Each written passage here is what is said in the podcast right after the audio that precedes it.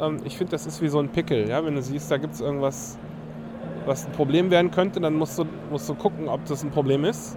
Und dann musst du das aufmachen, sonst wird nämlich der Eiter schlimmer.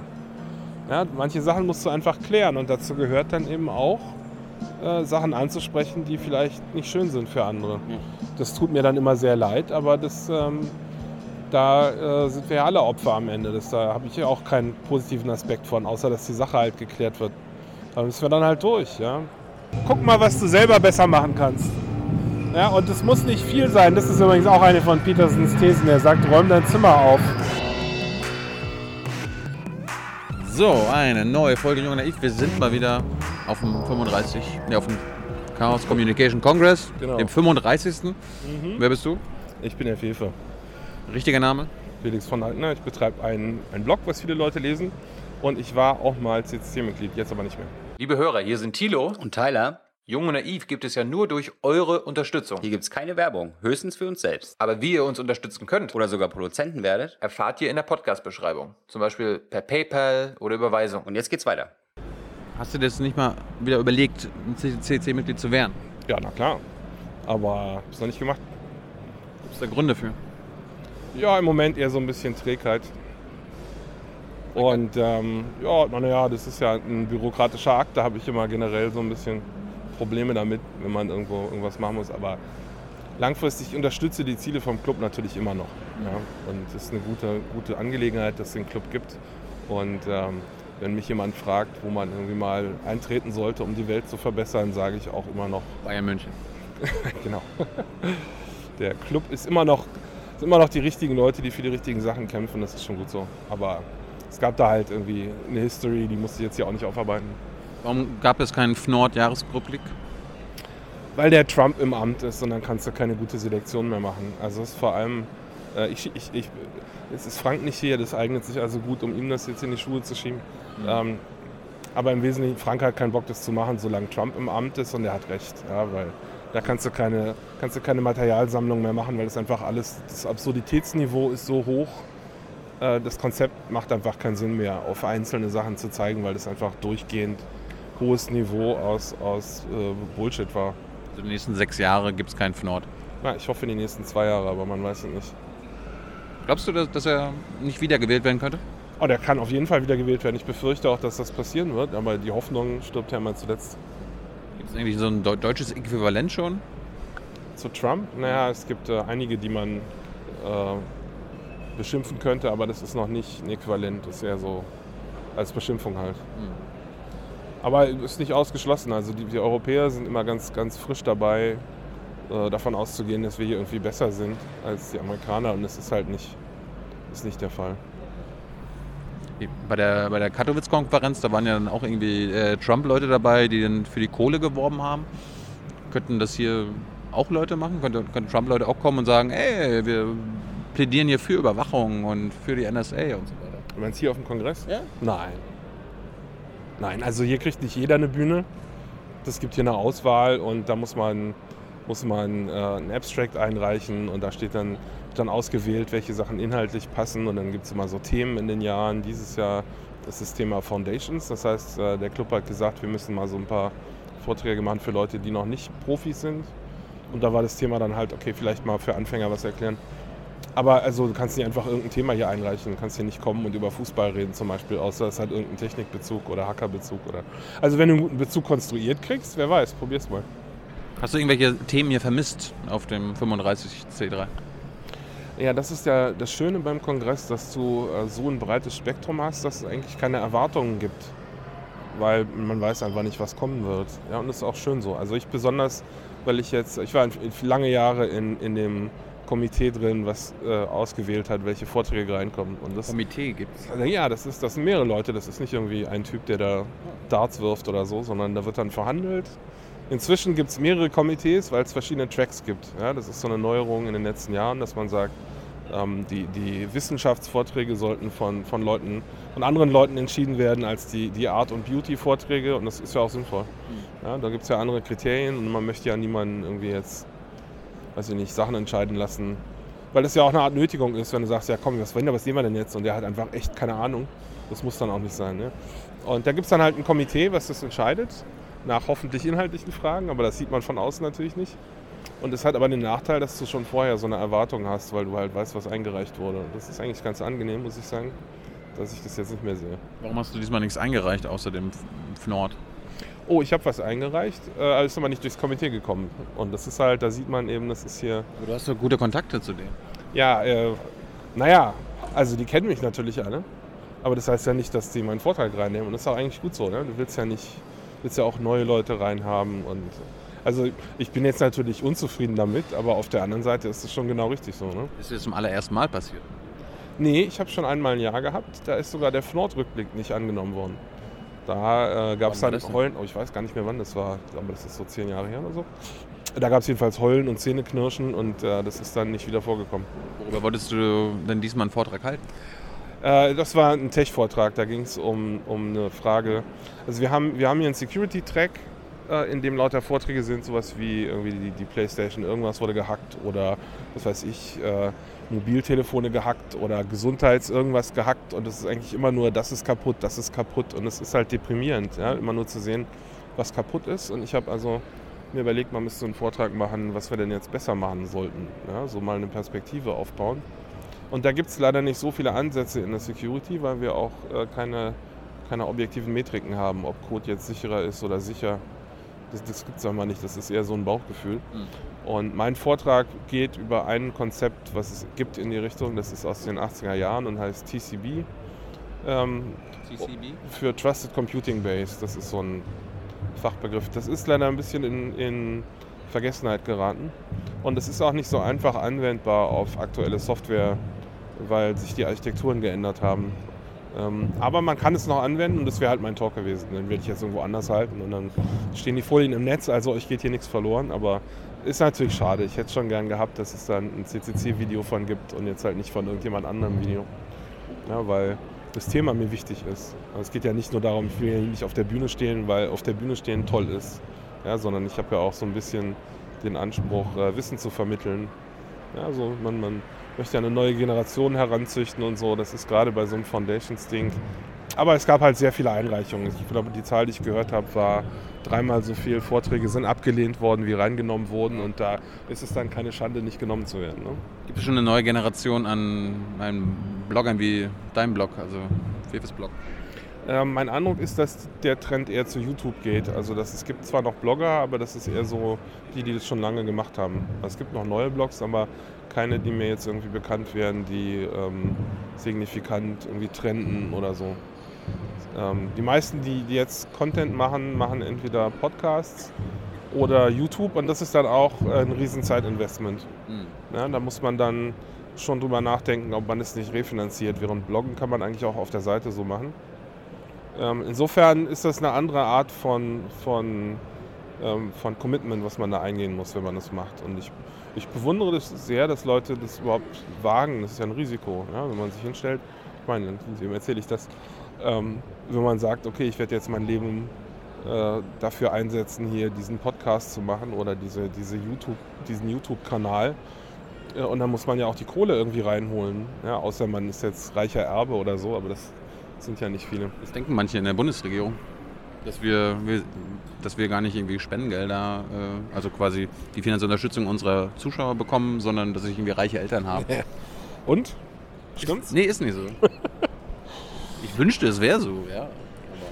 Ja, aber es ist ja eigentlich auch kein gutes Modell. Ja, also es gibt ja so Leute, die sagen, ähm, das Mäzenenmodell ist gut, ja, dass du irgendwie einen reichen Spender hast und, und der finanziert dann so eine, so eine Grundlagengeschichte, aus der sich dann eine Szene speisen kann. Ähm, aber das ist eigentlich ziemlich mittelalterlich, das ist so Feudalsystem eigentlich. Ne? Da gab es ja auch viele Kunst im Mittelalter, klassische Musik ist ja von irgendeinem Gutsherrn oder Fürsten äh, gesponsert worden. Und deswegen gibt es da eigentlich ganz lustige Werke so für, für äh, Blockflöte und Orchester oder so, weil der, der Fürst spielt halt Blockflöte. Und dann äh, ist schon, ist schon das Vorspielen nicht ganz einfach, weil damit man die Flöte überhaupt hört. Ja, also das, das, ist, das führt, zu, äh, führt nicht dazu, dass die guten Podcasts oder die gute Musik gemacht wird. Äh, jedenfalls nicht, äh, nicht zwangsläufig, sondern es führt eher dazu, es wird halt Musik gemacht. Ja, so. Und ich hätte schon lieber, dass die Leute, die den Content machen, dann auch unabhängig entscheiden können, worüber. Ich, ich, ich sag mal, Hättet ihr lieber, dass wir von einer Person 1000 Euro im Monat bekommen oder von 100 Leuten 10 Euro im Monat? Da ist die Antwort für mich klar. Ja, für mich auch. Du möchtest halt nicht abhängig sein von Einzelnen, klar. Ja. Und ähm, es, es ist äh, so ein zweischneidiges Schwert, weil auf der einen Seite ist natürlich ein schönes Feedback, wenn du siehst, so viele Leute sind, äh, denen ist es wichtig, was ich tue. Wichtig genug, dass sie da irgendwie ein paar Euro spenden. Ähm, auf der anderen Seite heißt es aber auch, du musst halt weiter liefern. Ne? Kannst jetzt nicht irgendwie. Also es gibt ja einige, einige Künstler, die dann irgendwann angefangen haben, also ich mache jetzt einen anderen Musikstil und halt voll auf die Fresse geflogen sind. Du musst dann halt auch das liefern, was dein Publikum haben will. Insofern richtig frei ist man da auch nicht. Insofern ist die Frage, also ob man, ob man nicht doch irgendwie kindreiche Eltern haben will, was dann völlig frei rumbloggen kann. Aber gibt es meines Wissens auch überhaupt nicht. Also ich wüsste jetzt nicht. Ich weiß nicht, also wir haben eigentlich gute Erfahrungen damit gemacht, dass wir quasi so acht, neun Monate im Jahr das liefern, was man gewohnt ist. Ne? Die Ja. Interviews über deutsche Politik, Bundespressekonferenzkram. Aber dann brauchen wir auch alle zwei, drei Monate mal eine Woche oder zwei oder drei, wo wir einfach im Ausland unterwegs sind, in Afghanistan, Nach Kabul. im Nahen, Nahen Osten und so weiter und so fort. Erstens, um selbst mal rauszukommen, aus der Bubble rauszukommen Ja. und sich vor Ort zu informieren. Und am Ende sieht man natürlich quasi an den Zahlen, dass quasi die, keine Ahnung, die Afghanistan-Folgen oder jetzt dieses Jahr die Israel-Folgen jetzt nicht so geklickt werden wie andere Sachen, wie mit dir zum Beispiel. Aber das ist mir egal. Oder das ist uns auch egal. Wir machen das ja jetzt nicht wegen den Views. Ja, da bist du aber in einer privilegierten Position im Vergleich zu vielen anderen Leuten. Du hast ja halt eine Basis erarbeitet, auf der du schön arbeiten kannst und das finde ich wunderbar. Ja. Ähm, das können leider nicht alle und das ist deswegen kein verallgemeinerbares Modell. Ich sehe das ähnlich für mich. Freu finde das auch ein, ein gutes Ziel, das zu erreichen. Aber es gibt halt äh, Mechanismen, die auch dem äh, im Weg stehen und die das möglicherweise zu was Negativem machen können. Ja? Weil wenn du siehst, welche Sachen geklickt werden und welche nicht, dann wirst du bewusst oder unbewusst anfangen, mehr sowas zu machen. Ja, du bist also gefangen darin, das zu liefern, was du glaubst, was die Leute wollen. Und häufig äh, wissen die Leute gar nicht, was sie wollen. Also den einfach mehr zu liefern von demselben Scheiß, das macht halt Hollywood seit ein paar Jahren, das läuft nicht so gut. Also es gibt natürlich so ein paar irgendwie, die Superhelden-Dinger sind noch nicht ausgebrannt, aber das kommt demnächst. Ich finde, ich gehe da schon nicht mehr rein. Und immer nur mehr vom selben ist es halt nicht. Eigentlich willst du Leute haben, die, die über das berichten, was sie wichtig finden und das Publikum findet sich dann schon. Ja. Ja. Das andere, das andere ist ja Boulevard, wenn du quasi den Leuten das gibst, was sie hören oder sehen wollen. Ja, Populismus, ne? Seid ihr eigentlich auch Populisten? Glaube ich nicht. Gibt, gibt, es populistische, gibt es populistischen Journalismus? Ist das nicht per Definition fast so? Also wenn du was publizierst und es liest keiner und du hast aber eine, eine krasse Sache aufgedeckt, ist es dann weniger wert, als wenn es ganz viele gelesen haben? Eigentlich schon, oder? Weil du willst ja die, die Massen erreichen.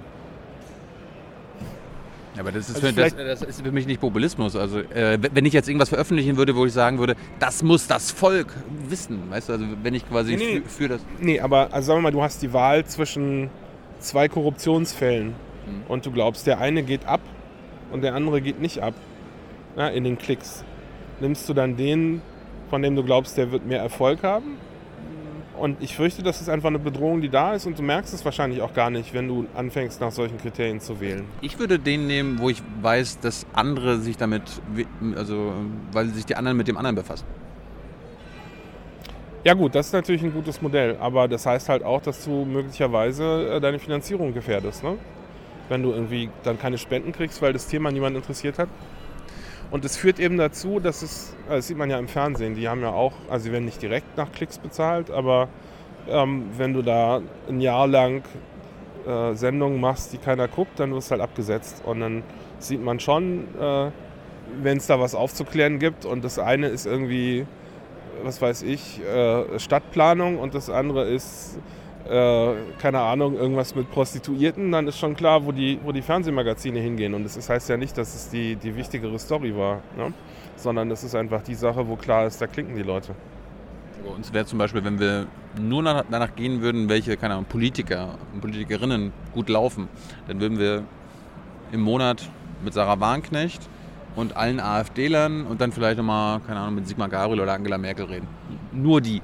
Ja. Ja, also äh, bewahrt euch das. ich, ich sage ja auch nicht, das ist zwangsläufig, aber ich befürchte halt, das ist so ein Effekt, äh, bei dem nicht klar ist, ob man den merkt. Wenn er einen, also wenn er mich betrifft, würde ich mir Sorgen machen, ob ich das, dass ich das auch merke. Ja? Deswegen, also das ist, ein, ist gut, dass das Modell für euch funktioniert, aber es ist, glaube ich, nicht wirklich verallgemeinerbar. Und eigentlich möchte man ja in der Gesellschaft ein Modell haben, was sozusagen eine Grundbespielung äh, Bespielung finanziert. Einfach, wo klar ist, das wird abgedeckt. Und nicht nur vom öffentlich-rechtlichen Rundfunk, sondern auch so von, von einfach am Thema interessierten Leuten. Ja. Und das haben wir noch nicht. Das ist ein Riesenproblem. Ich, das auch diese ganze Urheberrechts- und GEMA-Geschichte ist ja im Grunde dasselbe in Grün, nur halt bei Kunstjournalismus. Da haben wir keine Lösung. Ne? Und meine persönliche Hoffnung ist, dass wir das mit dem Grundeinkommen dann kriegen. Dass einfach klar ist, du kannst Journalismus machen und musst damit kein Geld machen, weil du hast halt dein, dein Leben hast du finanziert. Darüber haben wir übrigens letztes Jahr gesprochen. Für alle, die deine Meinung zum BGE hören wollen, guckt einfach in die letzte Folge. Könnt ihr nochmal klinken, ja. Ja. Ja, aber es ist halt auch nur eine Hoffnung, ich weiß es nicht. Übrigens, die Keynote dieses Jahr auf dem 35C3 war über das bedingungslose Grundeinkommen von einem englischen äh, Ökonomieprofessor. Das Interessierte können die ja auch mal gucken. Hast du was gelernt? Also zusätzlich? Hat sich deine Meinung gefestigt? na, das war weniger so eine Faktenvorlesung, als ähm, der hat so ein paar, der hat halt ein paar Anekdoten erzählt äh, von Feldversuchen. Und das wusste ich tatsächlich noch nicht, wie die Feldversuche gelaufen sind. Und das war eigentlich, fand ich ganz ähm, schön. Also er meinte, einer der Versuche war in Indien auf dem Dorf. Also unter, unter Leuten, wo, wo die Frauen dann im Schleier rum, rumliefen. Ja, nicht weil sie wollten, sondern weil die Dorfältesten ihnen gesagt haben, ihr macht das jetzt. Und dann haben die da einen Feldversuch gemacht. Und die örtlichen Politiker äh, bis hoch zur, zur Regierungschefin haben ihnen gesagt, das wird nie was. Ja, die verprassen das, die kaufen sich irgendwie äh, Schnaps. Ja. Ja. Und es stellt sich eben raus, äh, das stimmt gar nicht. Wenn du den Leuten ein bisschen mehr Geld gibst, dann klären sie erst ihre Grundprobleme. Das heißt, besseres Essen, haben, haben die Kinder ordentlich angezogen zur Schule und dann wurden auch die Hausaufgaben gemacht und es gab auch Licht zu Hause und so. Und als sie dann nach einem Jahr wiederkommen, erzählt er, haben die Frauen gar keine Schleier mehr an. Und dann meint er so, oh, was ist denn hier passiert? Ja, und, und fragt die so und die wollten dann, dann, wollten das nicht direkt beantworten, aber haben dann halt doch ausgepackt nach einer Weile und meinten so, ja, früher mussten wir halt irgendwie tun, was die uns gesagt haben, weil die sozusagen bestimmen konnten, ob wir hier unseren Lebensunterhalt haben oder nicht. Ja. Und jetzt nicht mehr und dann lass sie mal erzählen, die alten Männer. Ne? So.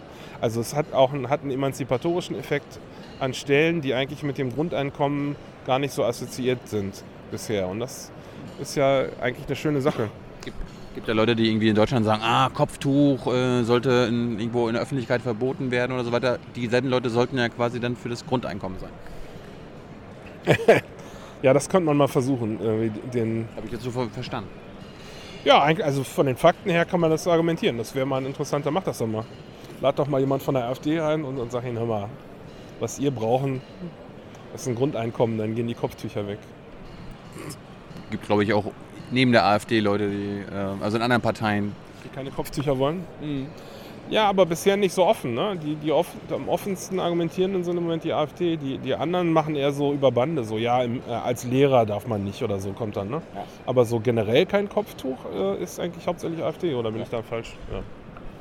ja, Vermisst du die AfD auf dem 35C3? Das war ja, du hast ja ein bisschen was geblockt dazu. Nein, überhaupt nicht.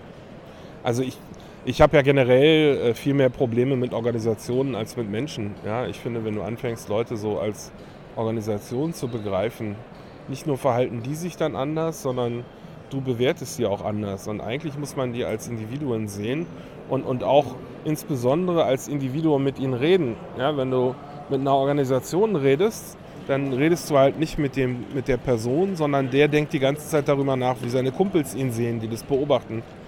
Das heißt, du wirst nie irgendjemand überzeugen können, wenn der von seinen, von seinen Gleichgesinnten umgeben ist, weil der sich denen gegenüber dann darstellen muss. Das ändert die Dynamik. Ja, das heißt, ähm, ich bin eigentlich zufrieden, dass wir eigentlich generell keine Parteien hier haben. Wir haben ja auch keinen, keinen grünen Stand oder so oder SPD oder wir haben überhaupt kein, keine Wahlgeschichten. Dieses Jahr war so ein bisschen, gab es so ein bisschen Kritik, weil wir so ein paar äh, Vortragsslots hatten mit ähm, Ver Vertretern von Die Partei, was ja eine Satirepartei ist, ähm, der äh, ich persönlich mich als Sympathisant bezeichnen will. Insofern ähm, ist das schon, das ist so ein bisschen ähm, eine, eine Abweichung von unserem bisherigen Verhalten. Da wird, glaube ich, auch noch darüber diskutiert werden im Club, was jetzt passieren wird, ob das gut war oder nicht. Ähm, da ist die Jury noch draußen, was passt da, wie das zu bewerten ist. Aber ähm, die deckt sich halt mit, den, mit dem, dem Weltbild des Kon und dem, dem Konsens unter den Mitgliedern, soweit der bekannt ist. Insofern gab es da jetzt nicht viel Gegenwehr oder so, sondern es gibt nur so einzelne Stimmen. Also ich finde, solange Leute keine offene Werbung machen und, und ähm, sagen wir mal, missionieren gehen, äh, sollte man die immer reinlassen und mit denen reden. Ja? Also nicht, man muss ihnen kein Podium geben, aber ja. zumindest so individuell mit ihnen reden, was überhaupt der Schlüssel ist, um irgendwas äh, bewirken zu können, ist, musst du immer mit der Person reden, nicht mit der Gruppe. Du hattest, ja, du hattest ja irgendwie geschrieben, dass es irgendwie Kritik von einigen gab, dass es äh, zu viele feministische Inhalte und zu viel Anti-AfD-Kram gäbe. Wer, wer hat dir das denn gesagt? Ähm, na, ich kann ja meine Quellen nicht aufdenken, aber das waren also sehr vereinzelte Stimmen. Kommst, da kommst du dir hin und sagen, ey, zu viel Feminismus oder zu viel nee, Anti-AfD? Also wenn du hier durch die Menge gehst, dann hört man halt irgendwie Leute miteinander reden und dann das kam so, kam das. Und es gibt natürlich auf Twitter irgendwelche Trolle. Also ich will das jetzt nicht aufwerten. Das ist im Gegenteil. Das, das, das Moment, Moment. Das ist ein sehr gutes Zeichen, dass das als Kritik kommt. Weil das heißt, die anderen Sachen waren gut. Ja, wenn sie so weit runtergehen müssen in ihrem Niveau, und sich über die drei feministischen Vorträge aufregen, die wir hier haben, dann ist es ein Erfolg der Kongress. Mich freut das. Ja? Also ähm, es ging mir auch nicht darum, hier irgendjemanden zu kritisieren an der Stelle. Ich finde es gut, dass es hier feministische Vorträge gibt. Und ähm, ja, aber die, aber ich habe auch ausgeführt im Blog, dass es nichts verdrängt hat, sondern das sind Slots, die wir einfach früher nicht hatten. Das heißt, es gibt dadurch nicht weniger andere Inhalte. Wer das also nicht mag, der geht halt nicht hin. Ja, so ganz einfach. Was ich aber nicht empfehlen würde, geht hin. Ja? Gerade wenn ihr glaubt, ihr mögt es nicht, geht hin und gebt ihnen eine Chance, euch umzustimmen. Ich glaube irgendwie, dieselben Leute, die das dann dir gesagt haben und dann das bei dir lesen, fühlen sich dann wieder bestärkt. Ah, Fefe hat, hat, hat das aufgenommen, zu viel, zu viel Anti-AfD, zu viel Feminismus. Also sie fühlen sich bestärkt, dass du das thematisierst. Ja, genau. Das äh, ist durchaus eine Gefahr. Ähm, aber das ist ein, ist ein Muster, was ich im Blog häufiger habe, dass ich erstmal ein Argument äh, wiederhole und dann Experten zu Wort kommen lasse, die das zerlegen. Ja? Und das ist, ähm, also erstmal musst du dir natürlich bei jedem Argument die Möglichkeit offen halten, dass ein Experte dir das widerlegt und du merkst, das war falsch. Aber ich habe mir die Argumente ja auch nicht zu eigen gemacht. Ich habe gesagt, ich kann verstehen, wie die darauf kommen. Ja, das heißt aber nicht, dass ich das richtig finde oder dass das eine gültige Kritik ist. Ja. Ähm, sondern das ist ein, ist ein Anreiz. Erstens, meine erste erhoffte Medienkompetenzreaktion wäre gewesen, oh, ist ja schön, dass sie sonst nichts zu meckern haben. Ja? Man hätte ja auch meckern können, irgendwie zu viele, zu viele Nicht-Nerds rennen hier rum oder was weiß ich, zu viele Frauen sind physisch anwesend oder so. Da gibt es ja viel schlimmere Sachen. Weißt, wenn die sich Sagen über, Leute? Habe ich nicht gehört. Ja. Das ist ja mein Punkt. Weißt du, wenn, wenn das irgendwie, wenn, wenn, wenn der Rest gut ist und die drei feministischen Vorträge, darüber ärgern sich Leute, ja, da kann ich doch gut mitnehmen, oder? Ja. Das ist doch super. Du hast trotzdem ein bisschen Stress bekommen, oder? Ja, ich kriege häufig Flak, da kann ich mit leben. Da muss ich halt durch. Also, man dürfen dann quasi, meine, es gibt wahrscheinlich ein paar Hacker oder hier Nerds, die vielleicht AfD wählen, die dürfen dann auch hier sein. Wie, wie, also wir wie, fragen hier, am, am Eingang wird hier keiner gefragt. Ja, was, was wählst du denn?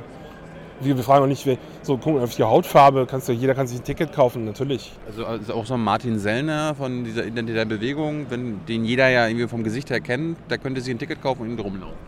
Ja, damit also, hätte der CCC kein Problem. Ein Ticket kaufen könnte sie auf jeden Fall. Ich glaube, als Funktionär gelten andere Regeln, aber da will ich mich jetzt nicht aus dem Fenster lehnen. Also der, wird dann, der wird dann sagen, er ist privat hier. Ja, ähm, also es gibt in der Geschichte vom Kongress gibt es ein, zwei Fälle, wo tatsächlich Leute rausgeschmissen wurden. Also tatsächlich ein, zwei oder lass es drei sein. Das ist sehr, sehr selten. Ja, vielleicht wegen irgendwelchen Taten, die sie hier begangen Wenn haben. Jetzt, ich weiß jetzt nicht, ob es da überhaupt Prozesse gibt, um das irgendwie oder ob das dann so Ad-Hoc-Entscheidungen sind oder ob sich dann der Vorstand trifft oder was, weiß ich auch nicht. Ja? Also ich will da jetzt nicht, nicht rumraten, äh, was da passieren würde, aber ich könnte mir vorstellen, dass der nicht reinkäme aber ich weiß es nicht. Also die, die beim Ticketkauf wirst du jedenfalls nicht weiter gefragt, irgendwie, wer du bist. Und da guckt jetzt auch keiner, gibt es keine schwarzen Listen von irgendwie. Sondern am Eingang, wenn du einer von den dreien bist, die hier rausgeschmissen wurden. Und das war irgendwie ein randalierender Nazi, ist mal rausgeschmissen worden. Und äh, soweit ich weiß, Kimball ist mal rausgeflogen. Also das sind wirklich so einzelne Fälle über die vielen Jahre mit den vielen tausend Leuten. Da äh, würde ich also erstmal von der Wahrscheinlichkeit ja schon davon ausgehen, dass nicht rausgeschmissen wird. Und das ist auch eher eine hypothetische Debatte, jetzt eine akademische Diskussion. Da muss sich also eigentlich erstmal keine Sorgen machen, außer der versucht hier rum zu missionieren. Ja, das ist dann Ende Gelände. Aber also wir haben hier zum Beispiel auch kein Vermummungsverbot oder so. Also wenn jetzt hier jemand mit einer Maske kommt, wir haben hier einige Cosplayer rumlaufen, ganz Ah. wenige, ja. Oder so in irgendwelchen Furry-Kostümen. Also wenn jetzt hier, sage ich mal, irgendein AfD-Typ reinkommt und hat, hat sich vermummt, den würden wir gar nicht erkennen. Der läuft ja irgendwo die ganze Zeit schon Gauland äh, rum. Ja, Gauland würden wir, glaube ich, schon erkennen. Der kann sich ja irgendwie kaum noch bewegen, oder? Wie alt ist der? Acht- 80 oder was? 95. Gefühlt 95. Also man muss sagen, wir haben hier so ein relativ äh, weitläufiges Gelände hier. Das heißt, äh, so richtig alte Leute sind möglicherweise gar nicht in der Lage, hier wirklich rumzulaufen, weil das kilometerweite Distanzen sind. Ähm, wir haben im letzten Jahr damit viele Leute kalt erwischt. Und dieses Jahr sieht man ein, eine, eine Menge an innovativen Fortbewegungsmitteln, die wirklich atemberaubend ist. An irgendwelche Roller und, und Skateboards und, und Leute haben, vorhin habe ich einen gesehen, der hat einen Schlitten auf ein, äh, so, ein- so ein Rollbrett befestigt und ist dann hier rumgeschlittert und dann gab es hier so ein, so, ein, so ein rundes Ding, hast du auch gesehen, das sah aus wie so ein, so ein automatischer Staubsauger, bewegte sich hier so rum und der Typ saß halt da drauf. Also das ist recht weitläufig. Ich glaube nicht, dass hier ein 80-Jähriger Spaß hat. Also obwohl wir haben auch Leute im Rollstuhl. Also es ist nicht, ist nicht ausgeschlossen, aber es ist wahrscheinlich nicht, was die sonst irgendwie häufig machen oder würden Spaß dran haben, hier eine Stunde irgendwie kilometerweit rumzu, rumzugondeln. Aber inhaltlich ist nicht so, dass es hier eine Gedankenpolizei gibt, die irgendjemand rausschmeißt. Es kann nur sein, dass die anderen Kongressbesucher dich dann irgendwie äh, bullien, wenn du irgendwelche unpopulären Sachen äußerst. Aber das würde ich auch nicht hoffen. Wenn ich jetzt Mitglied werden würde oder wollen würde beim CCC, du kennst dich ja da aus, kann ich als CSU-Mitglied Mitglied beim Chaos Communication Club werden. Ja, natürlich. Es fragt dich keiner. Aber als AfD-Mitglied? Es gibt da keinen Abgleich. Na, woher soll, wo soll denn der Club wissen, dass du in der AfD bist? Das guckt keiner. Aber wenn, wenn der Club das rausfindet, dass ich in der, bei der CSU bin. Es gibt ja diese Unvereinbarkeitserklärung. Ja, aber die, die, die geht gegen äh, Rechtsextremisten, Rechtsradikale, ähm, Rassisten, Ausländerfeinde. Also es gibt so eine Liste an Kriterien. Da sind wir ja bei der AfD. Dann. Ja, also die AfD steht nicht. Es gibt eine Liste von, von Parteien, die explizit mit gemeint sind, aber diese Erklärung ist älter als die AfD. Deswegen steht die AfD namentlich nicht drauf, aber es stehen zum Beispiel die Republikaner drauf, die äh, ein ähnliches Ausländerfeindlichkeitsniveau haben. Deswegen ist vom, dem Geiste nach die AfD als Organisation auf jeden Fall Teil davon. Und ähm, die, die Nichtvereinbarkeitserklärung sagt, wer bei sowas Mitglied ist, der äh, das ist mit einer Mitgliedschaft im CCC nicht vereinbar. Aber was da konkret passiert, weiß ich auch nicht. Ob es da irgendwelche Prozesse gibt, wenn sich da jemand beschwert. Ähm, laut dieser Erklärung müsste es die geben, aber bin ich jetzt auch überfragt. Ich kenne jedenfalls keinen Fall, wo jemand wegen seiner politischen Meinung rausgeschmissen wurde. Ist denn der CCC eine überparteiliche Organisation? Ja, das ist ähm, nicht ganz klar, was das Wort jetzt bedeutet. Eigentlich ja, ähm, aber ich habe heute gemerkt, dass es da Unterschiede gibt, wie man das Wort verstehen kann. Also mein Verständnis war zum Beispiel, wenn du sagst, du bist überparteilich, dass du dann aber auch nicht, sagen wir, Partei A ähm, hier drei Slots haben lässt und Partei B nicht reinlässt. Ja? So, das fände ich ein Widerspruch. Aber das Wort Aber gibt es hier eine Partei, die irgendeinen Slot hat? als Partei nicht, aber es ist natürlich ein fließender Übergang. Also wir haben hier den äh, Martin Sonneborn gehabt, Ja. der hat hier ein Event gemacht ähm, und war das jetzt Wahlwerbung oder nicht, da kann man geteilter Meinung sein, aber er war nicht als die Partei hier, sondern er war da, das ist jetzt Auslegungssache, ich denke, muss man die, die Gesamtsituation würdigen, würde man jetzt vielleicht als, als Jurist sagen. Ich bin da auch überfragt. Ich bin ja, wie gesagt, auch gar nicht Mitglied im Moment. Insofern, ich rede hier immer noch teilweise von wir. Ähm, aber ich weiß es alles auch nicht. Äh, ich, Aber hat der CCC eine andere ähm, Be Begriffsdefinition für Überparteilichkeit oder was? na, der CCC meinte damit äh, offensichtlich was anderes als ich, weil ähm, die sahen da keinen Konflikt. Die meinten, das heißt halt, dass wir die Partei als Organisation nicht fördern und uns nicht bezahlen lassen von denen und so. Und das ist ja auch alles gut und richtig.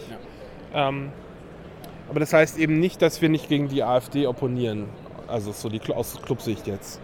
Äh, weil die eben unter die, ähm, Verein unter die Nichtvereinbarkeitserklärung fällt, aus deren Sicht. Und also da habe ich jetzt inhaltlich nichts gegen. Ich finde, das muss man nur vorher klar sagen. Und das war wohl einigen Leuten nicht klar und, und ähm, mir war auch im Detail nicht klar, was es jetzt genau heißt. Und ich glaube, das ist auch noch gar nicht geklärt einfach. Das ist noch eine Sache, die muss noch ausgearbeitet werden. Und das ist ja auch eigentlich gut so, dass wir, und das ist halt kein Bürokratieverein hier, wo irgendwie vorauseilend irgendwelche Regeln definiert werden und dann gibt es irgendeine Polizei, die das prüft und so, sondern der, der Club geht über solche Brücken erst, wenn, wenn das auf dem Weg liegt ja, und nicht vorauseilend. Das ist auch gut so. Der Club ist auch nicht neutral. Politisch neutral. Nein, der Club ist eher, eher links gerichtet. Das ist spätestens beim CCC-Jahresrückblick auch mal klar angesagt worden von dem Erdgeist, einem der Sprecher vom CCC. Und das finde ich auch in Ordnung. Also ich sehe mich ja auch als eher links und habe da jetzt kein Problem mit. Ich hätte auch kein Problem gehabt, wenn der CCC sagt, wir sind eher rechts. Ja, das ist, Damit hättest du kein Problem gehabt? nee, das ist ein Verein von Leuten. Wenn die das finden, dass sie rechts sind, dann sind die halt rechts. Ja, dann würdest du aber austreten, oder nicht? Ja, ich bin ja eh ausgetreten. Ich meine, lass sie doch sein, was sie sein wollen. Da finde ich, wer bin ich denn, den Vor Vorgaben zu machen, was sie sein wollen? Fände ich jetzt nicht schön, aber das ist nicht meine Entscheidung. Ja, wenn irgendein Club meint, Ist Hacking nicht so, Hacking nicht so an sich so ein, so ein linkes Ding? Also ich kann mir irgendwie schwer rechte Hacker vorstellen, obwohl, ne? also Hacken ist ein subversives Ding. Insofern äh, Autoritätsgläubigkeit und Hacken passt nicht so zusammen. Daher ist eigentlich auch klar, dass die meisten Hacker eher so ein bisschen nach links tendieren. Aber es gibt auch, es gibt da ja ist ein Spektrum. Ne? Also es geht von, von echten Anarchisten bis hin zu eher Libertären. So der Staat darf nicht zu viel Macht haben, sondern möglichst viel Freiheit beim Individuum. Ähm, ich finde das auch gut, wenn man da keine Vorgaben macht, sondern das erstmal sein lässt und nur im Problemfall einschreitet. Ja, und und äh, wenn die CSU jetzt zum Beispiel hacken lernen wollen würde, und das ist nicht, um, sagen wir mal, einen Staatstrojaner zu entwickeln, sondern weil sie Interesse haben, dann äh, wäre meine Vermutung, dass der Club ihnen da auch tatsächlich helfen würde. Ja, weil äh, Wissen weitergeben, jetzt nicht offensive Sicherheit, aber es gibt ja auch andere Sicherheit, die man beibringen kann, die aus Sicht von vielen im Club auch wichtiger ist, die defensive Sicherheit, wie du dich verteidigst. Ja, was kannst du besser machen, um nicht angegriffen zu werden, damit nicht die Russen deine Mail hacken und deine Wahl manipulieren? Das äh, ist ja eigentlich viel wichtiger, als jetzt zu lernen, wie man andere Leute angreift.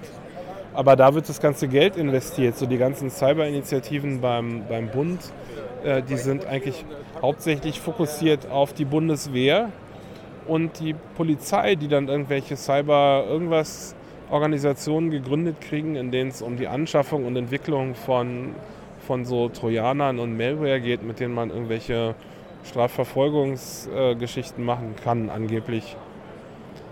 Und was natürlich ein massiver Grundrechtseingriff ist. Ja? Aber nicht nur deswegen. Ich finde es generell wichtiger, erstmal die Verteidigung zu klären, bevor man irgendjemand angreift. Ja. So, wir sind hier, steht schon im Grundgesetz. Ja, wir sind, unsere Armee ist nicht zum Angriff da. So, was soll das? Ja, steht drinnen, aber. Ja gut, in der Praxis. Aber ich meine, da müssen wir immer wieder, müssen wir immer wieder verlangen. Ne?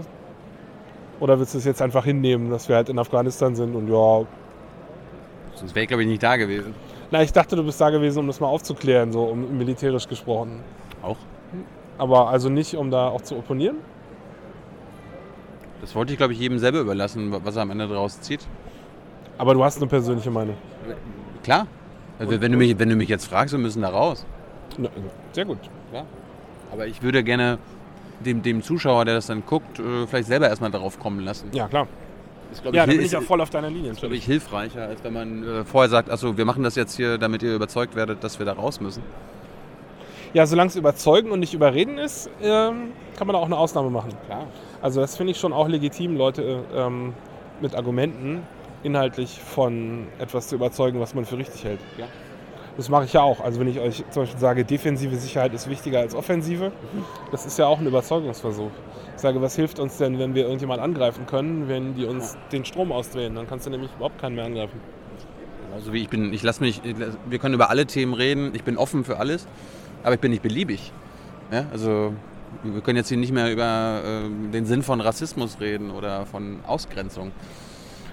Ja, natürlich. Das schätze ich ja auch am CCC. Ja, der ist offen, aber nicht beliebig. Ja. Ja, also gute Grundhaltung. Ich bin ja auch, wie gesagt, immer noch äh, CCC-Sympathisant. Ich bin jetzt nur den bürokratisch gesehen kein Mitglied gerade. Das kam so, so heute und die letzten Tage so rüber, als ob sich so einige dann von dir auch distanzieren von den Großen. Warum streitet ihr euch denn so? Ja, Streit gehörte doch dazu. Also ohne, ohne Streit äh, merkst du doch gar nicht, wo die Probleme sind. Also ich finde immer, ähm, ich finde, das ist wie so ein Pickel. Ja? Wenn du siehst, da gibt es irgendwas, was ein Problem werden könnte, dann musst du, musst du gucken, ob das ein Problem ist. Und dann musst du das aufmachen, sonst wird nämlich der Eiter schlimmer. Ja, manche Sachen musst du einfach klären und dazu gehört dann eben auch, äh, Sachen anzusprechen, die vielleicht nicht schön sind für andere. Ja. Das tut mir dann immer sehr leid, aber das, ähm, da äh, sind wir ja alle Opfer am Ende. Das, da habe ich ja auch keinen positiven Aspekt von, außer dass die Sache halt geklärt wird. Da müssen wir dann halt durch, ja. Ja, ist jetzt nicht so, dass mich alle hassen oder dass ich mir da Sorgen mache. Ähm, und solange ich irgendwie von beiden Seiten des Spektrums Hassmails kriege, ist das ja auch in Ordnung. Mache ich irgendwas richtig. Ja, aber es, ich glaube echt, also du findest es findest du nicht schlimm, wenn, du- wenn du auch von den Linken immer wieder Hassmails bekommst? Ja, natürlich finde ich das schlimm, aber solange ich die von beiden Seiten kriege, denke ich mir, okay, dann bist du selber noch kein Extremist oder jedenfalls noch kein schlimmer Extremist. Jedenfalls nicht so schlimm wie die, die mir die Mail schreiben.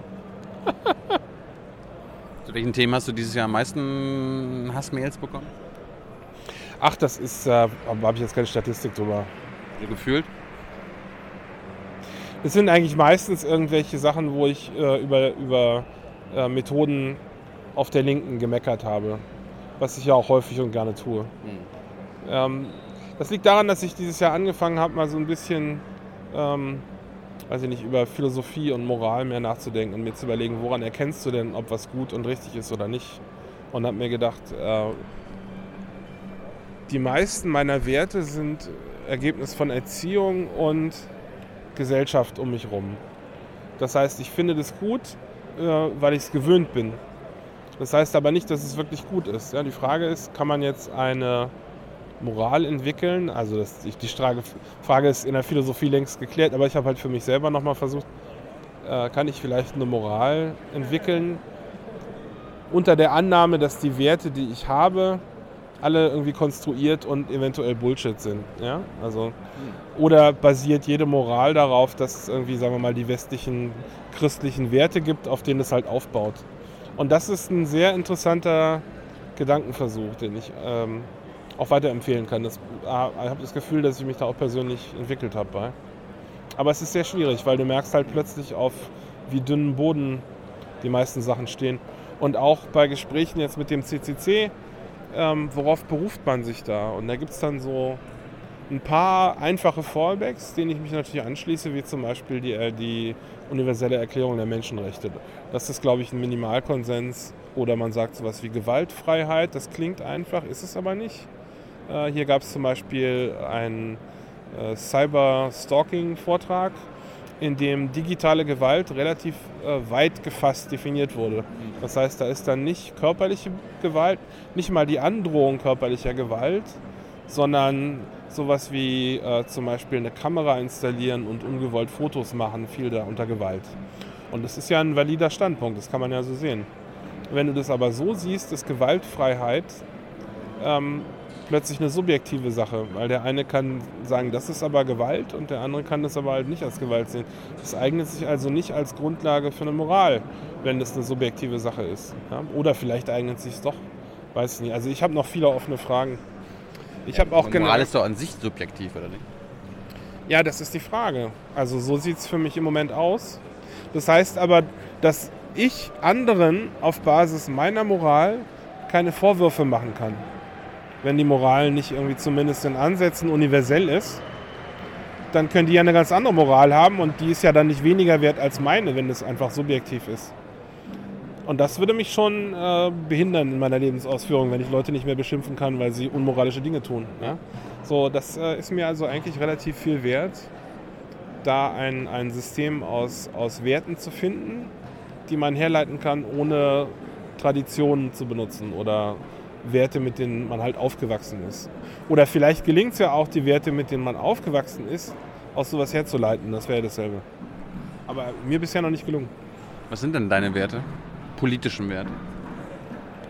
Ja, das ist nicht so einfach. Also ich natürlich die Menschenrechte und Gewaltfreiheit waren so meine klaren Antworten. Ich immer. dachte, du hast dich das ganze Jahr damit beschäftigt. Nein, aber das, naja, das ist ein, das ist wie so ein, das ist wie Alice im Wunderland. Das ist ein sehr tiefes Loch, wenn du da zu buddeln anfängst. Ja? Und je tiefer du buddelst, oder ich, ist wie ein Fraktal. Ich weiß nicht, wie viel von deinen, von deinen Hörern wissen, was ein Fraktal ist. Das könnt ihr mal googeln. Das ist ein mathematisches Konstrukt, was man sehr schön in, ein, in, in Bildformen bringen kann. Und da kann man dann reinzoomen und die Komplexität wird aber nicht weniger, sondern je näher man rangeht, desto mehr Komplexität sieht man. Ja, das ist unendlich komplex. Und es gibt Probleme, die sind so, oder viele Probleme sind eigentlich so.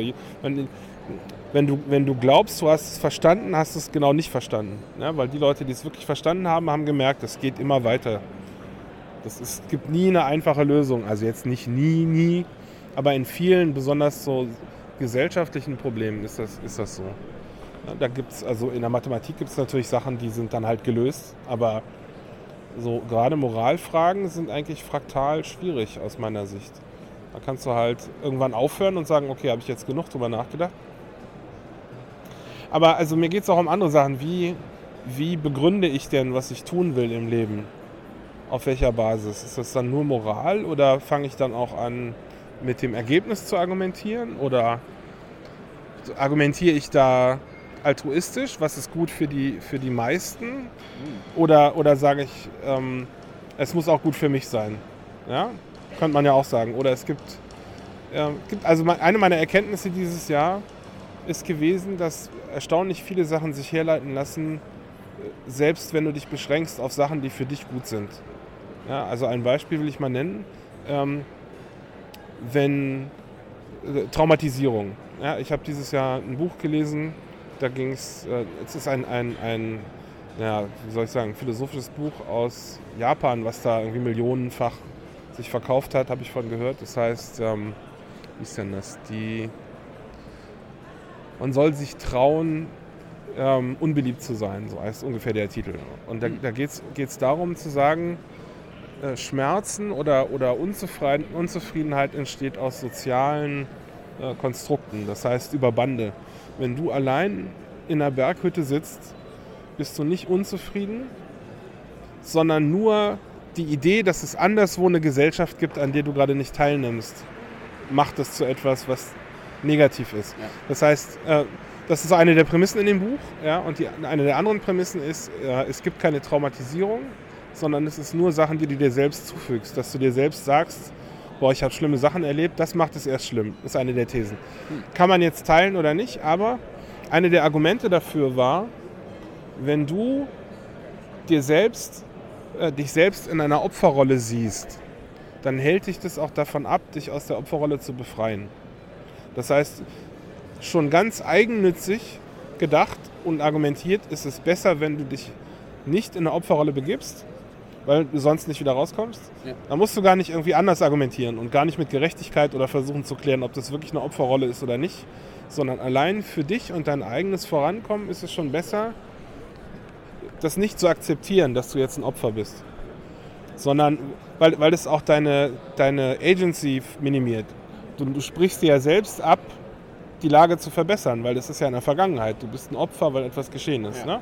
So, und dieses Buch argumentiert, du sollst nach vorne gucken und äh, du sollst Probleme als etwas Zwischenmenschliches begreifen, was aber heißt, dass man es ändern kann.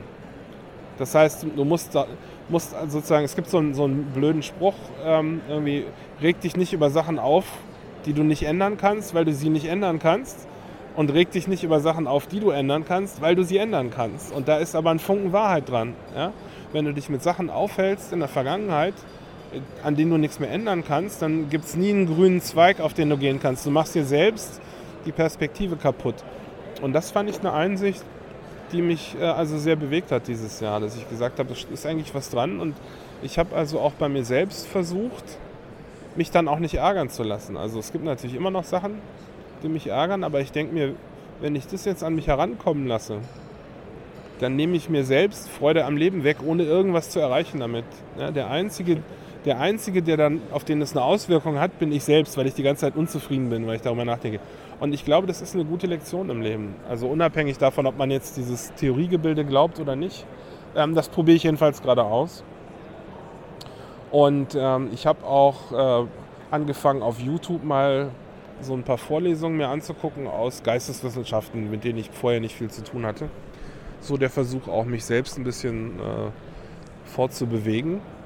Ähm, und da habe ich auch die eine oder andere Erkenntnis mitgenommen. Ja, und ähm, habe auch versucht, mir so kontroverse Sachen anzusehen, um zu gucken, ob ich die Kontroverse überhaupt verstehe.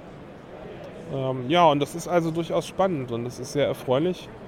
Also ich habe auf YouTube immer ähm, das als wahrgenommen, dass es da so Videos gibt über, über Mauern und Holzbau und so Handwerk.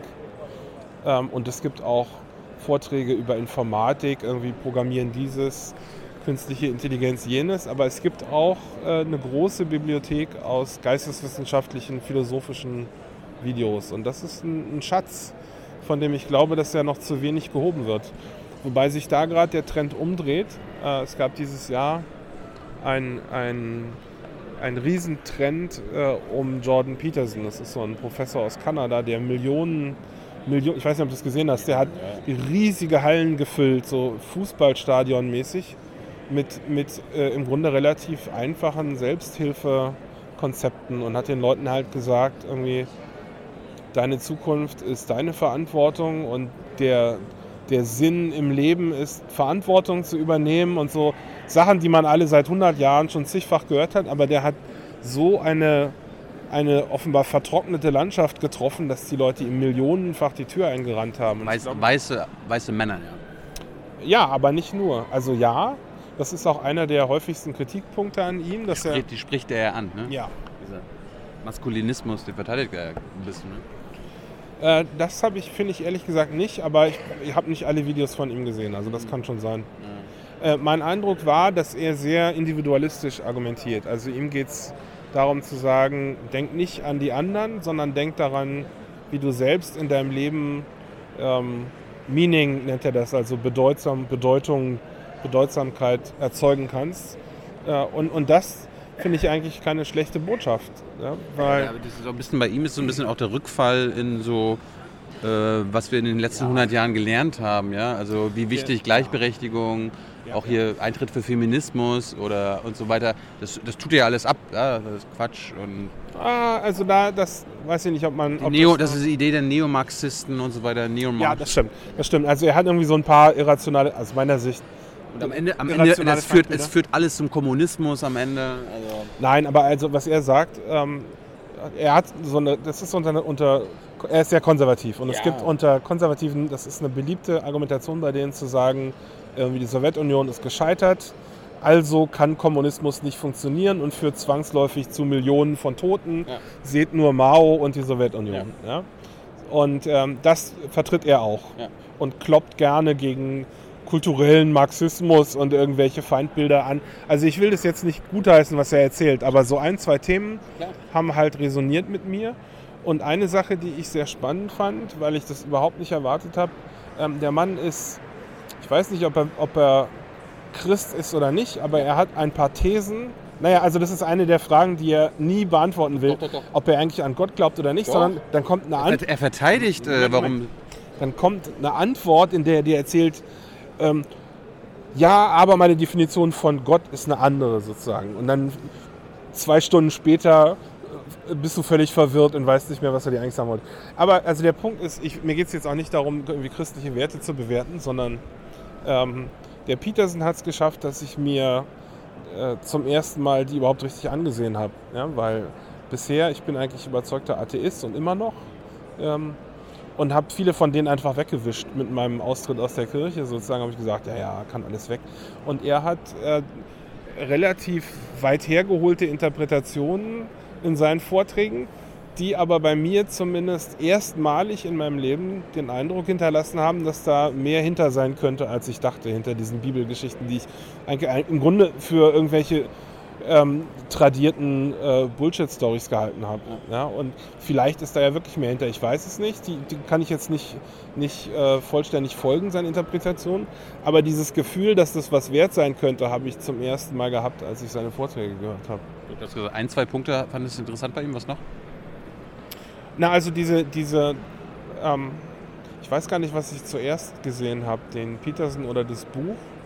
Aber das war sozusagen eine Bestätigung von dem Modell aus dem Buch, dass Peterson auch sagt, ähm, die Argumentation muss sein, dass es für dich auch besser ist, wenn du versuchst, dein Leben gut zu führen. Das machst du nicht aus Altruismus, sondern weil es dein Leben besser macht. Was ich ne, ne eigentlich äh, klingt es ja wie ein Paradoxon, ne? dass du sagst, du hilfst anderen, weil es dir selbst hilft. Und äh, das ist auch, glaube ich, gefährlich, das so zu sehen, weil du dann erwartest, dass du was zurückkriegst. Und das ist nicht gut. Ja, du musst es. Äh, vielleicht ist das auch gerade, warum er das sagt. Denn wenn du, wenn du Altruismus nicht machst, um was zurückzukriegen, sondern für dich selbst und dann kriegst du was zurück, dann ist das eine positive Überraschung. Wenn du Altruismus machst, um anderen zu helfen, weil du glaubst, du kriegst was zurück und dann kommt nichts zurück, ist es eine negative Überraschung. Und es ist immer besser, positiv überrascht zu werden. Ja? Also ähm, die, ich will nicht sagen, dass mich die Inhalte überzeugt haben, aber es, die, es gab neue Perspektiven, die ich so noch nicht kannte. Das hat mich ein bisschen umgetrieben dieses Jahr. Aber Antworten habe ich auch nicht mehr als vorher. Aber das muss ja auch nicht. Gute Frage. Eine gute Frage ist mindestens genauso viel wert wie eine gute Antwort. Wäre John Peterson ein Mann für den 36C3? Ähm, er hat jetzt wenig Überlappung zu Hacken und Hackern. Insofern. aber vielleicht kommt da ja in den nächsten Monaten was von ihm. Ja, weiß ich nicht. Also wenn er, will ich jetzt nicht ausschließen, wenn er irgendwie eine, eine großartige Idee hat. Irgendwie, er ist bisher eigentlich relativ unpolitisch, außer dass er halt konservative Werte vertritt. Aber er vertritt ja keine irgendwie konservative Parteien oder so. Ja zum Beispiel, wir hatten ja erst das Thema so antifeministisch. Äh das, da bin ich mir ehrlich gesagt nicht sicher. Also ich habe äh, den Eindruck, dass ihm das ähm, gerne vorgeworfen wird. Ähm, aber also er, naja, also guck mal, er ist Philosophieprofessor und die meisten, es gibt ja Videos, wo du auch das, die, die Studenten siehst. Und das sind fast alles Frauen. Ja? Hm. Und ich denke mir, wenn du frauenfeindlich oder verachtend bist oder denen keine, keine gleichen Rechte zugestehen würdest, ja, dann würdest du dir einen anderen Job suchen, oder? Meinst du? Er ist, er ist ein traditionelles Frauenbild.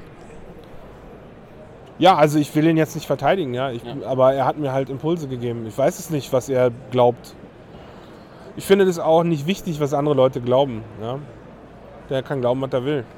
Es ist interessant, dass du jetzt quasi von ihm so ein bisschen inspiriert, ob du ein positiv oder negativ wurdest dieses Jahr. Hast du dann auch einen, quasi einen linken oder eine Linke, die dich dieses Jahr inspiriert hat, von der du gelernt hast? Gibt es quasi auf eine, einen Jordan Peterson auf der anderen Seite? Ähm, ich glaube nicht. Also es gab noch äh, so einen Zentristen, den Jonathan Hyde, der macht, der macht die Heterodox Academy, heißt das, glaube ich. Das ist ein, der hat Studien darüber gemacht ähm, in Universitäten, wie viele von den Professoren sich selbst als links sehen und als rechts.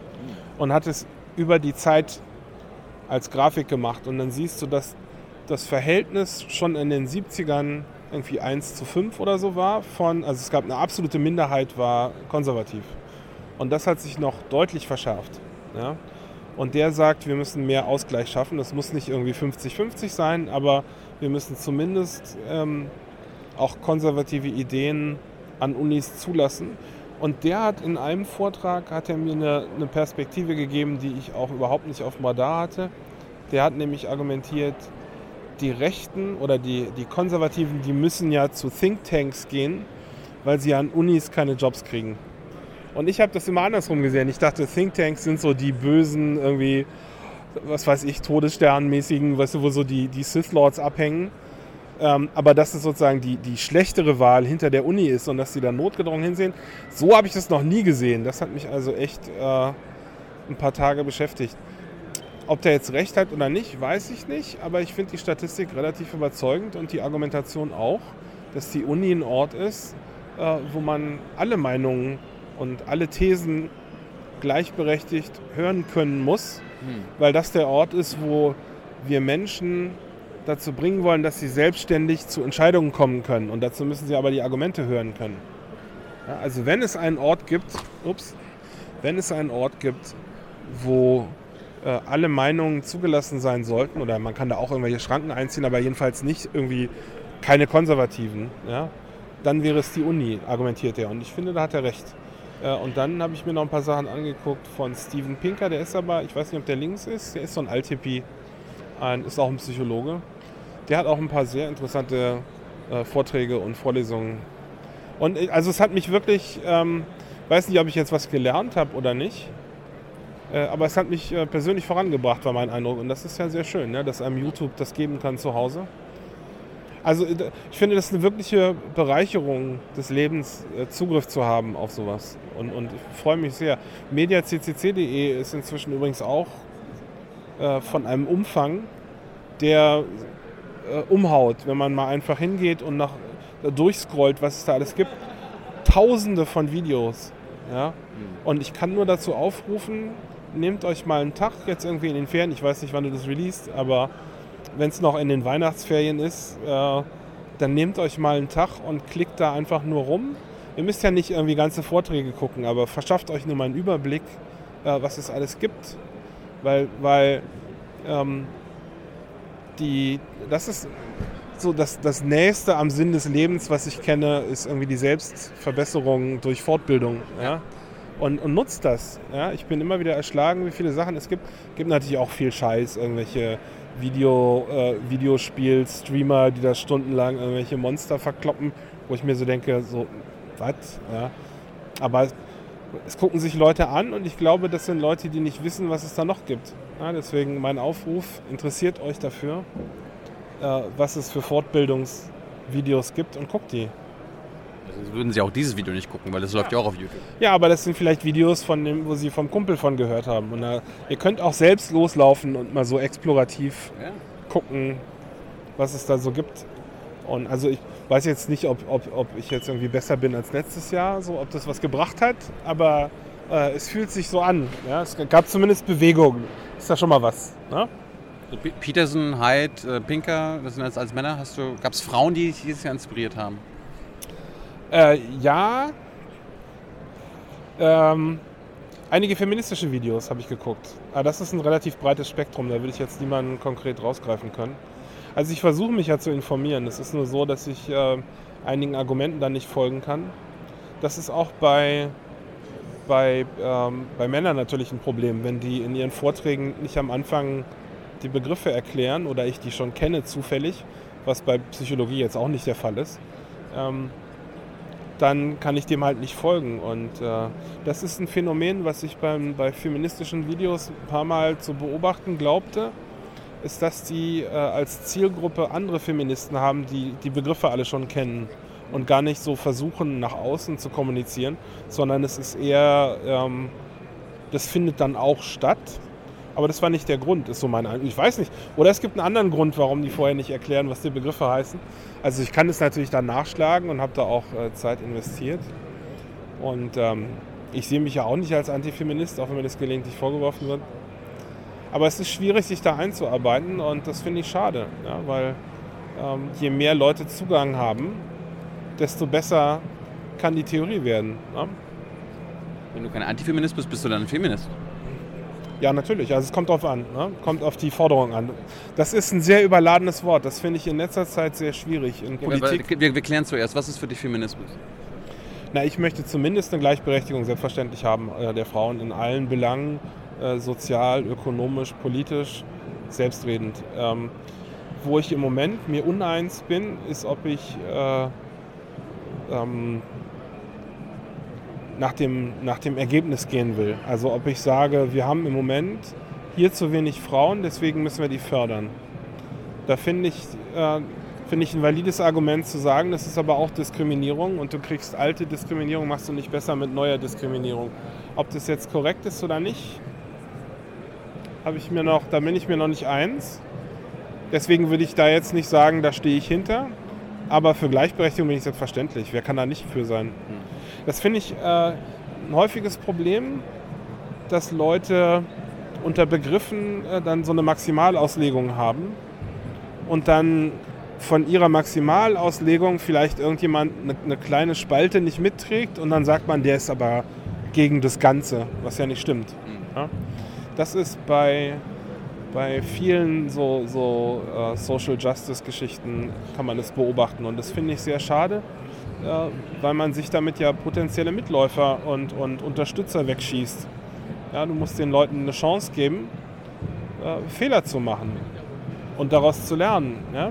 Wenn, wenn deine Theorie richtig ist, wovon du wahrscheinlich ausgehst, dann kannst du ja nicht davon ausgehen, dass alle anderen es auch schon verstanden haben, sondern du musst ihnen Zeit geben und Argumente.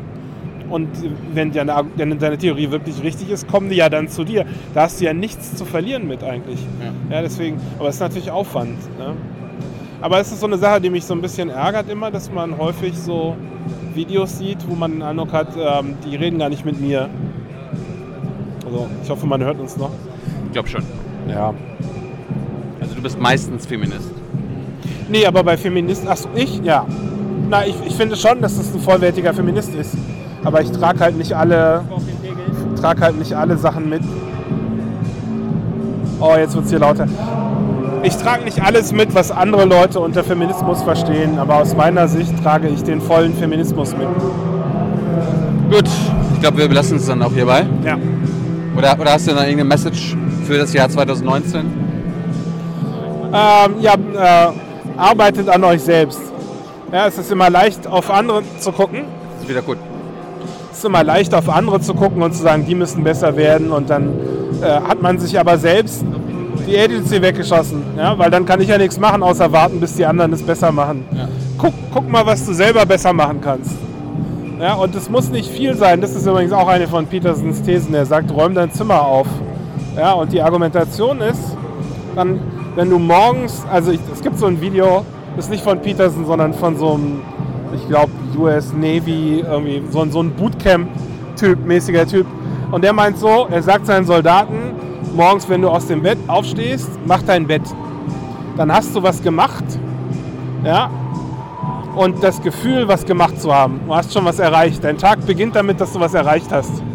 Also wieder eine Argumentation, wo es nicht darum geht, irgendwie das Bett ist jetzt besser, Ja. sondern für dich hast du einen Vorteil. Und ich glaube, das ist der Schlüssel, um was zu erreichen.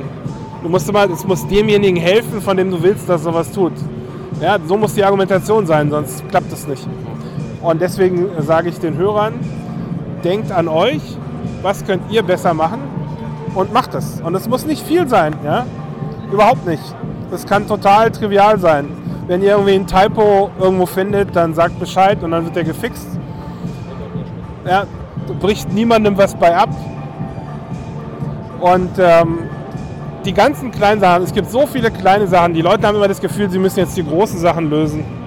Es gibt so viele ungelöste kleine Sachen, die einfach trivial zu lösen wären und die keiner macht, weil alle auf die großen Sachen gucken.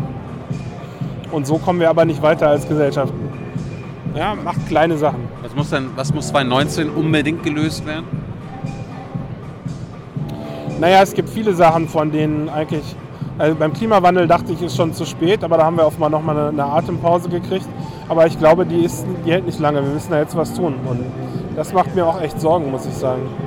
Äh, dass ich da nicht sehe, dass irgendwas getan wird. Gerade Katowice war jetzt ja furchtbar.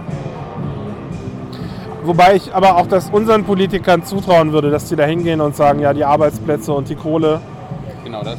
ja, also da würde ich nicht zu sehr auf Trump zeigen. Da haben wir selbst genug Skelette im Keller in Deutschland. Tja. Ja, unbedingt, unbedingt ist ein starkes Wort. Es würde mich freuen, wenn wir gegen den Klimawandel was machen könnten. Selbst wenn wir jetzt vielleicht noch zehn Jahre haben, sollten wir das aber eigentlich nächstes Jahr machen. Ja, Ich meine, das ist aber auch so eine moralische Frage. Es gibt ja einfach nur Dinge, auch für, Polit für Politik, die unausweichlich sind. Also wir müssen, um quasi den Klimawandel jetzt nicht mehr so extrem äh, werden zu lassen, sodass quasi unsere ganze Lebensbasis auf dem Planeten ähm, eingeschränkt wird oder zerstört wird, müssen wir einfach Dinge tun, die unausweichlich geändert gehören. Und ist es da quasi nicht moralisch geboten, jetzt das zu machen, anstatt erst in zehn Jahren ja Ja, schon, aber das ist ein Anti-Pattern. Ja? Wenn du sagst, das ist so wichtig, das muss jetzt gemacht werden und es passiert dann nicht, dann bist du auf einem Ort, wo du denkst, dann kann ich jetzt auch nichts mehr machen. Aber das stimmt nicht. Gerade beim Klimawandel ist es so, dass wir schon echt viel erreicht haben an kleinen Sachen. Also wenn du zum Beispiel einen Zug nimmst und in Bayern übers Land fährst und die Solarzellen zählst, auf den Häusern, auf den Höfen, da kannst du, kannst du dich totzählen. Ja? Das ist unfassbar. Die, oder beim, mit dem Auto äh, durch Brandenburg nach Berlin oder mit dem Zug die Windräder zählen. Das ist unglaublich, was wir schon erreicht haben, ohne diese Weltuntergangsrhetorik. Und ich befürchte langsam, dass die Weltuntergangsrhetorik uns im Weg steht beim Lösen des Problems. Weil die Leute denken, okay, das muss jetzt groß gelöst werden und meine kleinen Sachen spielen eh keine Rolle. Und das stimmt nicht. Ja, wenn alle die kleinen Sachen machen würden, wäre das Große echt von alleine gelöst. Und es gibt auch im Großen übrigens Bewegungen. Also man sieht in China zum Beispiel, die ja lange Jahre der, der schlimmste Verschmutzer der Welt waren und immer noch sind in vielen Bereichen, aber die haben so dermaßen viel Wasserkraft und, und äh, Photovoltaik und, und Windräder äh, aufgebaut, dass sie jetzt mehr als wir haben. Und, und wir stehen daneben und denken so, äh, ja, wir sollten vielleicht auch nochmal. Also es geht, ja, und, und alle Leute haben gesagt, boah, China ist so groß und da wohnen so viele Leute.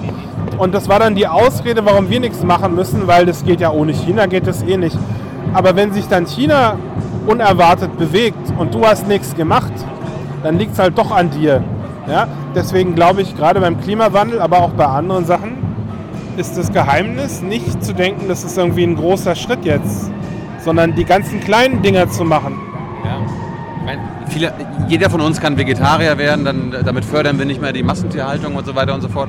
Aber es gibt da einfach noch viele Dinge, die nur politisch, die nur im Kollektiv geändert werden können. Ja, also nur die Weltgemeinschaft kann sich dazu verpflichten, keine Ahnung, aus der Kohle auszusteigen und am besten sofort oder aus dem oder das nicht mehr zu machen oder damit anzufangen. Da kann, da kann Felix von Leitner jetzt das so persönlich seit zehn Jahren so machen, wie er will, wenn sich im Großen und Ganzen die Politik nicht ändert. Äh, ja und nein. Also wir haben im Moment den Effekt, dass Solar und, und überhaupt erneuerbare Energien Strom billiger als Kohle ist. Und das ist nicht passiert wegen der Politik. Die haben zwar subventioniert, aber die Subventionen sind größtenteils abgelaufen. Das ist deswegen passiert, weil die Leute sich entschieden haben, Solarzellen aufs Dach zu tun. Und das hat den, die, die, die Nachfrage genug gesteigert, Ja. um Economy of Scale zu erzeugen in der Produktion und die Preise runterzutreiben. Ja. Das heißt, die Politik ist ja, ähm, muss man vielleicht anders sehen, gar nicht als den, den Akteur, der Dinge tut, sondern den Spiegel der Gesellschaft. Also wenn die Politik das Gefühl hat, ja, die Leute meinen es aber gar nicht ernst, weil keiner was macht, dann tun die auch nichts. Das heißt, am Ende musst du immer bei dir gucken, was kann ich tun? Denn immer wenn du auf andere guckst, kann es nur negativ enden für dich. Entweder die tun irgendwann was und dann bist du schuld, weil du nichts getan hast, oder die tun nichts und dann bist du enttäuscht und hast das Gefühl, du kannst nichts machen. Das hat beides nur Nachteile für dich. Da bin ich wieder bei dieser Argumentation. Du musst von dir ausgehen. Was ist das einzige Outcome, was für dich gut ist? Und das Outcome ist, ich habe jetzt was gemacht und es hat funktioniert. Und dann musst du den Teil, den du beeinflussen kannst, den musst du beeinflussen. Den anderen Teil, da kann man immer noch drüber lamentieren, wenn es dann zu spät ist. Ja? Aber wenn die Politik nicht sieht, dass die Leute sich alle Solarzellen aufs Dach tun, dann hätten die doch nie die Atomkraftwerke ausgeschaltet. Da bin ich mir ganz sicher. Das ist einfach, die, die machen doch Umfragen, die sehen, wie viel von ihrer Förderung abgenommen wird. Ja, die sehen, wie viel, wie viel Windräder wir jetzt haben. Die haben gesehen, dass sich hier eine Industrie entwickelt hat, die Windräder herstellt, die jetzt übrigens gerade am Einklappen ist, weil China billiger geworden ist. Aber auch nur, weil China selbst Nachfrage hatte bei uns unter anderem. Ne? Das heißt, wenn wir hier Solarzellen kaufen, selbst wenn die aus China kommen, ist es immer noch net positive, obwohl das vielleicht unsere Industrie jetzt nicht mehr fördert. Aber du musst ja nicht, es geht ja, es geht ja nicht um die Industrieförderung, sondern um die Bekämpfung vom Klimawandel. Und da ist es, eine Million kleine Schritte ist besser als auf einen großen Schritt warten, der dann vielleicht nicht kommt. Aber der ist vielleicht entscheidend am Ende. Oder Ja, vielleicht, aber willst du es darauf ankommen lassen, dann zu sehen, ja, der war doch nicht entscheidend, das wäre meine, mein Schritt wäre es gewesen. Ja, Aber ich will es nicht darauf ankommen lassen, zu hoffen, dass 8 Milliarden Menschen individuell das irgendwie äh, realisieren. Nein, aber es da gibt ja, gibt es, da gibt's, glaube ich, äh, vielleicht das können wir in Deutschland, weil uns gut geht und wir das irgendwie reflektieren können. nee, aber es gibt ja auch so moralische Mitlaufeffekte. Wenn du siehst, dass dein Nachbar erneuerbare Energien hat und bei dir stinkt dein Holzgrill stinkt irgendwie oben raus, das erzeugt einen Druck, der ist vielleicht nicht sonderlich hoch, aber wenn du der Letzte im Dorf bist, der noch Stinkediesel fährt, das kann eine Wirkung haben. Und also ich sage ja nicht, du sollst nicht trotzdem an der großen Sache arbeiten. Ich sage, du sollst äh, auch an den kleinen Sachen arbeiten und das hilft möglicherweise über Bande bei den großen Sachen mit. Und das ist auf jeden Fall besser, als zu warten und dann unglücklich zu sein. Und das ist so ein Muster, was ich dieses Jahr erkannt habe, dass bei verdammt vielen Sachen äh, die Perspektive den Ausschlag gibt. Du kannst es entweder als ein Problem sehen, was wir als Gesellschaft lösen müssen, auch bei Flüchtlingen. Ja? Bei Flüchtlingen war es plötzlich so, dass viele Bürger Bürgschaften abgegeben haben für Flüchtlinge. Und da hat die Politik verstanden, die Leute äh, wollen das vielleicht, dass wir Flüchtlinge aufnehmen. Ich glaube, das war einer der wichtigen Faktoren, dass die Merkel dann gesagt hat, okay, dann lassen wir die jetzt rein. Das ist jetzt gegen, also es ist ja einer der Skandale dieses Jahr gewesen, dass dann die Behörden irgendwann anfingen, bei den Bürgen irgendwelche Riesenbeträge einzutreiben. Ähm, ja, das ist natürlich scheiße gelaufen, aber wenn die das nicht gemacht hätten, wäre der große Schritt nie passiert. Und da können wir jetzt viel über, über Konjunktive reden. Ja, könnte das passieren oder vielleicht nicht. Tu doch deinen Teil und hoffe, dass es passiert. Ja, ich sage ja nicht, du sollst nicht hoffen und darauf hinarbeiten, dass der große Schritt passiert. Ich sage, du sollst den kleinen Schritt machen und das. Und vielleicht stellt sich raus, dass du den großen Schritt gar nicht mehr brauchst. Ich hoffe immer noch, dass die Leute uns einigermaßen hören können.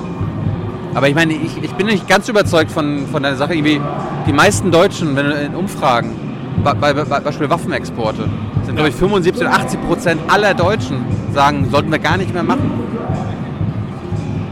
Die Politik ignoriert das da, da passiert ja gar nichts. Oder, oder Kriege allgemein, Ja. Bundeswehreinsätze allgemein. Da kann, da kann Felix von Leitner und Thilo Jung und alle unsere Freunde und alle hier beim CCC dagegen sein. Es ändert sich nichts. Im Gegenteil, es wird sogar schlimmer. Ja, es stimmt, das lässt sich nicht auf alles anwenden. Äh, aber ich, beim Klimawandel meinst du schon? beim Klimawandel glaube ich schon, bei vielen anderen Problemen auch. Ja, aber ich meine, das das Moment, und auch beim Krieg hat es eine Auswirkung gehabt, die jetzt vielleicht überkompensiert wird. Aber wir haben die Auswirkung gehabt, dass die Bundeswehr keine verpflichtende Einziehung mehr hat von Leuten.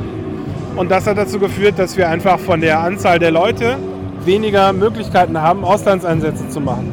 Ja? Wir machen die natürlich trotzdem und das ist ein Riesenskandal, der bekämpft gehört. Aber der Unwillen der Bevölkerung an diesen Scheiß irgendwie eingezogenen, mein, mein Kind wird eingezogen für, für irgendwelche Bullshit-Einsätze, so, das, da gab es den Willen nicht und deswegen können es nur Berufssoldaten machen im Moment. Das ist ein Sieg, ja, das sieht vielleicht nicht aus wie einer, weil wir immer noch in Afghanistan sind. Und die Waffenexporte ist eine Sache, wo ich auch ziemlich ratlos bin und im Moment äh, glaube, da muss man vielleicht über die Gerichte gehen oder so.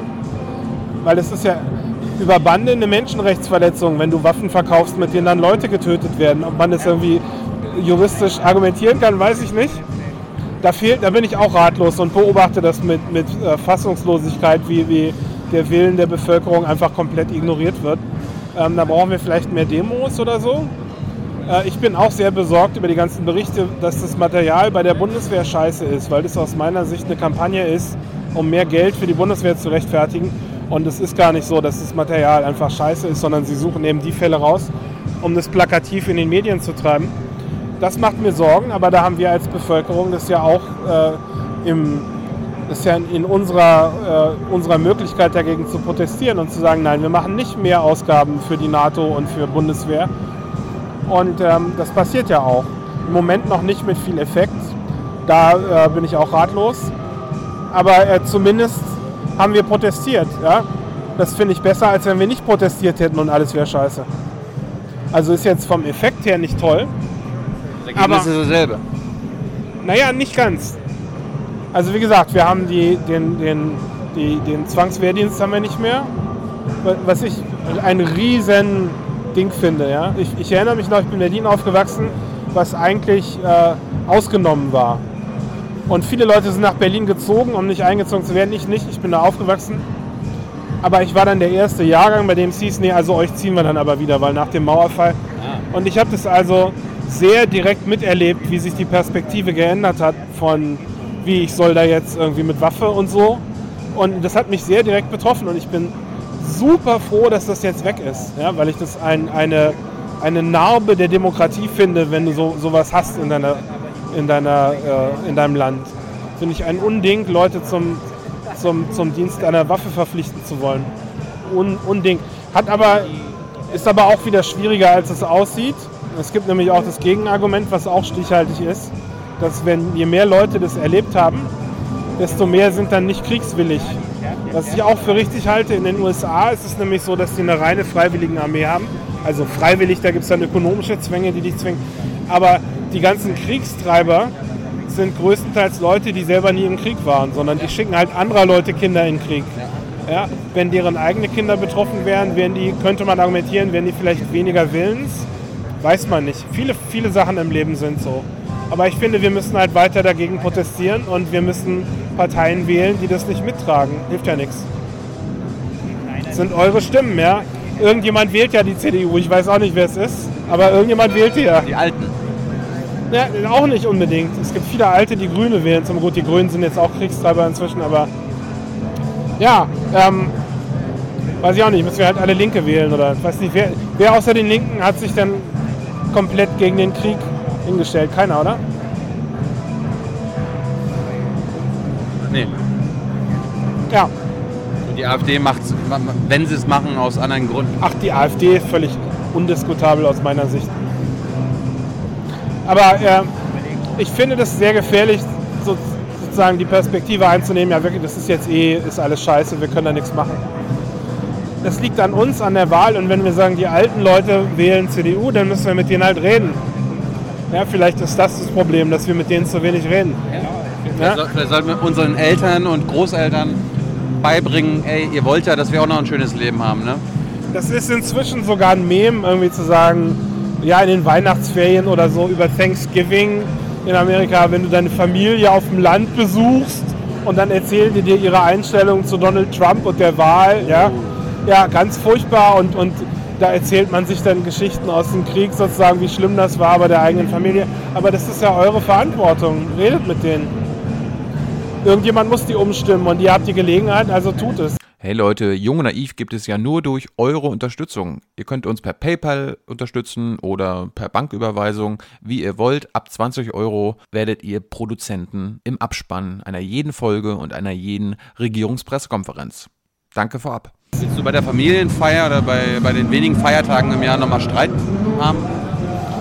Na, also ich bin jetzt kein Freund von Streit, aber gelegentlich muss es sein. Ich bin dafür erst mit Argumenten versuchen. Ja. Und äh, wenn es gar nicht geht, geht es halt gar nicht. Aber Sachen müssen angesprochen werden. Es geht hier um Menschenleben. Natürlich muss man das ansprechen. Pepe, Alles klar. wir, hast du irgendwas vergessen? Ich glaube nicht. Ich hoffe, man hat uns immer noch gehört, die letzte Viertelstunde. Vielen Dank für deine Zeit. Ebenfalls. Bis nächstes Jahr. Genau.